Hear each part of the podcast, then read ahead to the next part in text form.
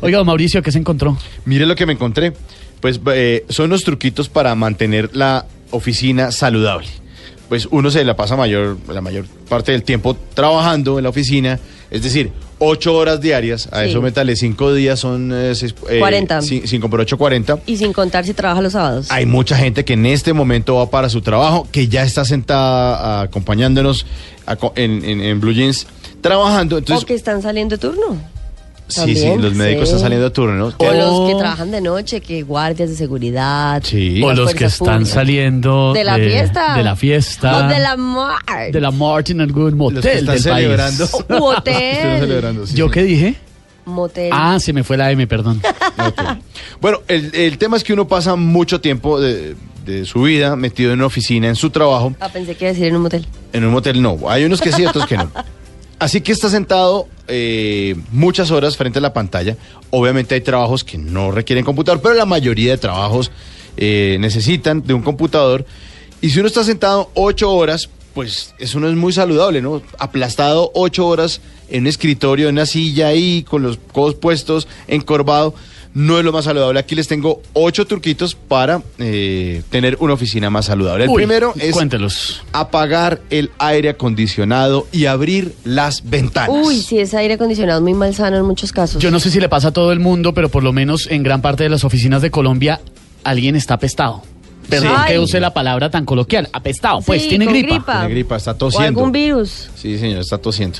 Pues eh, un estudio de Harvard dice que las oficinas con buena ventilación natural y pequeños niveles eh, contaminantes atmosféricos, pues hace que la gente eh, rinda mejor.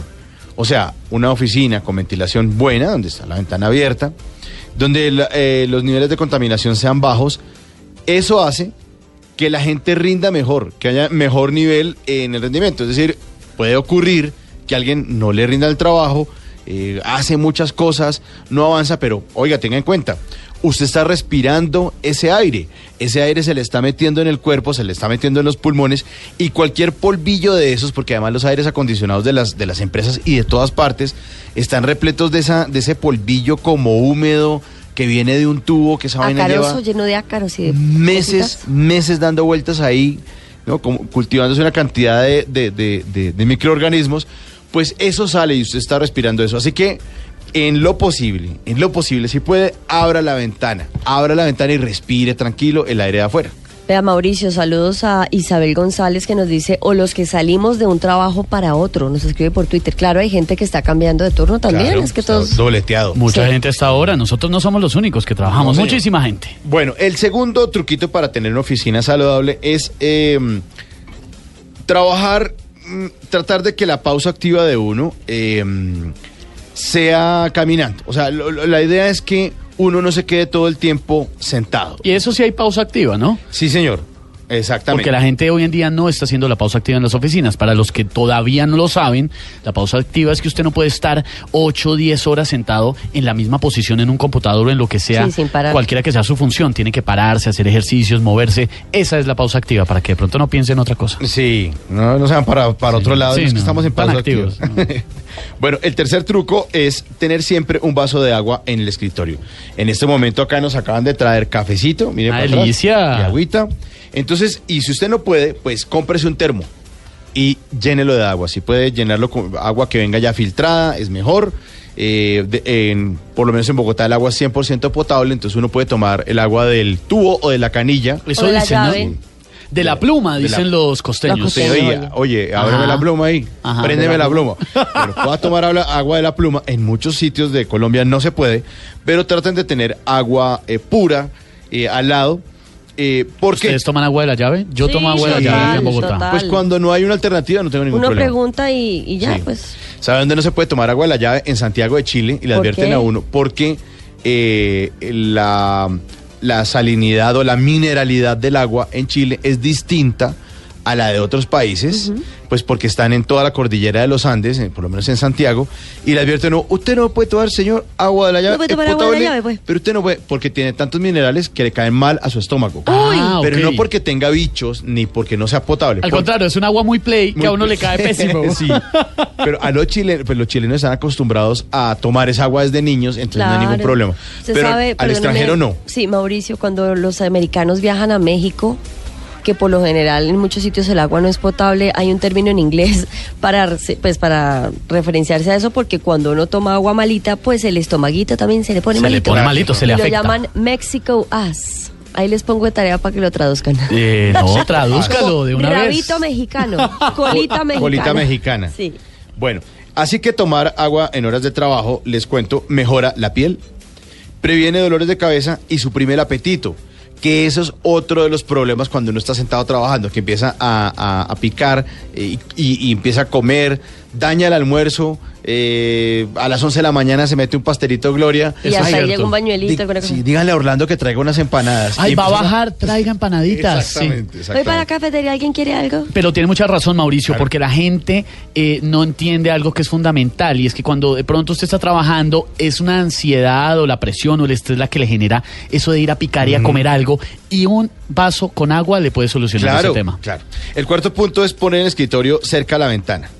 Hay diversos estudios realizados en universidades eh, en Estados Unidos como la de Northwestern que demuestran que las personas que mm, tienen ventanas cercanas a su escritorio pues son más activas físicamente logrando eh, dormir mejor. Eh, ¿por qué? porque se exponen a los rayos del sol. Entonces se meten en ese ritmo circadiano en el que uno puede utilizar la luz natural. El cuerpo entiende pues nosotros somos un organismo vivo entiende que está de día que hay luz entonces eso hace que uno evolucione mejor durante el día. Siente la luz de la tarde, eh, le rinde y por la noche cuando está en la oscuridad pues va a dormir muchísimo mejor. Oiga, pero me Además tiene- no hay nada como la luz solar. o sea, Sí. Me tiene impresionado lo saludable que ah, llegó don Mauricio Quintero. Muy saludable. Es más, ahorita me voy a tomar un sorbito de, de agua. Y va a hacer una pausa activa. Voy a hacer mi pausa activa ya. Espérenme, voy a tomar agua. Sí, en este momento Mauricio se va a tomar su agüita. Su Agüita. su agüita está, está dando el ejemplo realmente. Pero Ahora yo no sé si este es su vaso o es el mío.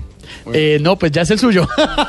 ya, no, ya quédeselo, tranquilo. Bueno, seguimos. El quinto punto es usar la aromaterapia, que es una cosa en la que yo no creo, pero como me encontré esto, lo quiero compartir mucho con los demás ¿Qué y tipo ahora de sí lo creo. aromaterapia? Aromas naturales, incluso Ah. difusor de aceites esenciales, mejoran el estado de ánimo y mejoran nuestra memoria. Pero tiene mucho sentido porque hay aromas naturales en las oficinas que son el aroma de cada persona, que eso no sale bien. Huele a gente. Claro, abran Huele a la guarda, puerta. Exactamente. Huele a concierto. Son recomendables los olores cítricos, que tampoco sabía y yo lo voy a aplicar. Ve, chévere, olorecito a naranja y a mandarina. Sexto punto, eh, picar sano entre horas, de lo que estábamos hablando. Entonces, cuidado con esas máquinas expendedoras de comida que ponen en las oficinas. Ay, Dios cuidado mío, con la tienda de al frente. Uy, cuidado con la casetica de al frente de donde venden esas ricuritas de paquete. Cuidado con abrir cuenta para que le anoten y después no le da Ah, la no, quincena para pagar lo que debe a punta empanadas y Sí. pastel gloria y pastel de yuca. Doña Rosa, ¿qué le deo? No, Sí. yo la anoto aquí en el cuaderno. No, la casetica del país aquí a la salida de, Uy, esas de Caracol Las Televisión. empanadas más buenas. Bueno, no todos los, los productos eh, que son elaborados en, y, o que son empaquetados eh, son saludables porque tienen un alto contenido de azúcar. Eso ya lo hemos hablado Y de varias veces. sal, acá. ¿no? De sodio. Sí es, Sí. es complicado. Entonces, uno llena de energía al cuerpo con ese azúcar y luego va y se sienta a trabajar. Pues no quema el azúcar y eso se convierte en grasa en el cuerpo, ya lo hemos dicho. Entonces, llevar a la oficina frutas frescas. Ah, ya ahorita nos vamos a mi Ay, lonchera. ¿Cómo llegaron de Traje nutricionales? dos bananitos, traje una pera, cuidado. Frutas frescas, verduras, frutos secos y yogur para esos momentos en los que necesitamos picar algo entre horas. El séptimo punto es salir a caminar durante el descanso, está conectado con el otro, que es tratar de caminar en las pausas activas, ir a almorzar a un sitio que lo obligue a caminar, uno muchas veces almuerza en la cafetería, trate de caminar, des una vueltica como para el reposo, porque caminar le sirve. Caminar entre 5 y 10 minutos, tres veces al día, pues mantiene en movimiento el cuerpo lo despeja además Exacto. mentalmente. y pone el metabolismo en marcha. Así que dice, no, pues que mi metabolismo es lento. Pues camine un poquito, eh, use las escaleras, bájese de pronto en el bus dos cuadritas antes y camíneselas y ya llega a su oficina caminando. Y el octavo y último punto es poner una o varias maticas. ¿Ustedes son de, de Oiga, planticas o no? imagínese que una vez nos regalaron acá unas planticas de una universidad, unas plantitas que eran como unos cactus, ¿se acuerdan? Ah, claro, sí están en varios computadores Sí, de bueno, la redacción. La mía me fui de vacaciones y pasó a mejor vida. Ah, no, pero Claro, si no la dejó sí. recomendada. Pero no es fácil, porque a veces a morir. uno se le olvida. Digamos que los cactus son muy buenos porque dicen que absorben las energías y no sé qué, y además necesitan poquita agua. Pero, pero sí es súper chévere tener plantitas y, y no todo el mundo tiene la disciplina para cuidarlos, ni, Pues- la, ni la disposición. Catalina, un Sí, estudio, yo no la tengo, por un ejemplo. estudio demuestra que poner plantas en la oficina aumenta la productividad en un 38%. Vea, no diga. La creatividad en un 45% y el bienestar general en un 47%.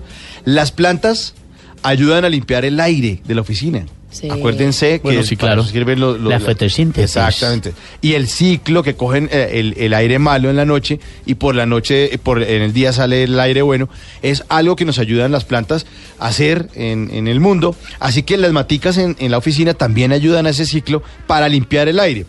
Es mejor si las plantas eh, que, eh, que uno tiene necesitan poca luz, como por ejemplo el lirio de la paz, Oh, o la planta del aloe, o también los cactus y esas planticas que están de moda, ¿no? Sí. Esas maticas chiquitas están de moda. Mi esposa me ha hecho comprar varias en la casa y se ve divino el comedor Las con sí. chiquiticas. no, pero hay que tener una disciplina para eso. No, Yo tampoco no si lo le, sé. echa, le echa agüita. No, a mí me pasa lo de Catalina, a mí se me mueren esas vainas. Sí, hay que limpiarles las hojitas. Para finalizar, lo más sano para cual- en, cualquier, en cualquiera de los casos es trabajar en algo que a uno le guste. Ah, eso sí. Que lo apasione, porque no hay nada que acabe más la salud que ir a trabajar únicamente por dinero. Uy, eso sí es una jartera. No es posible hacerlo.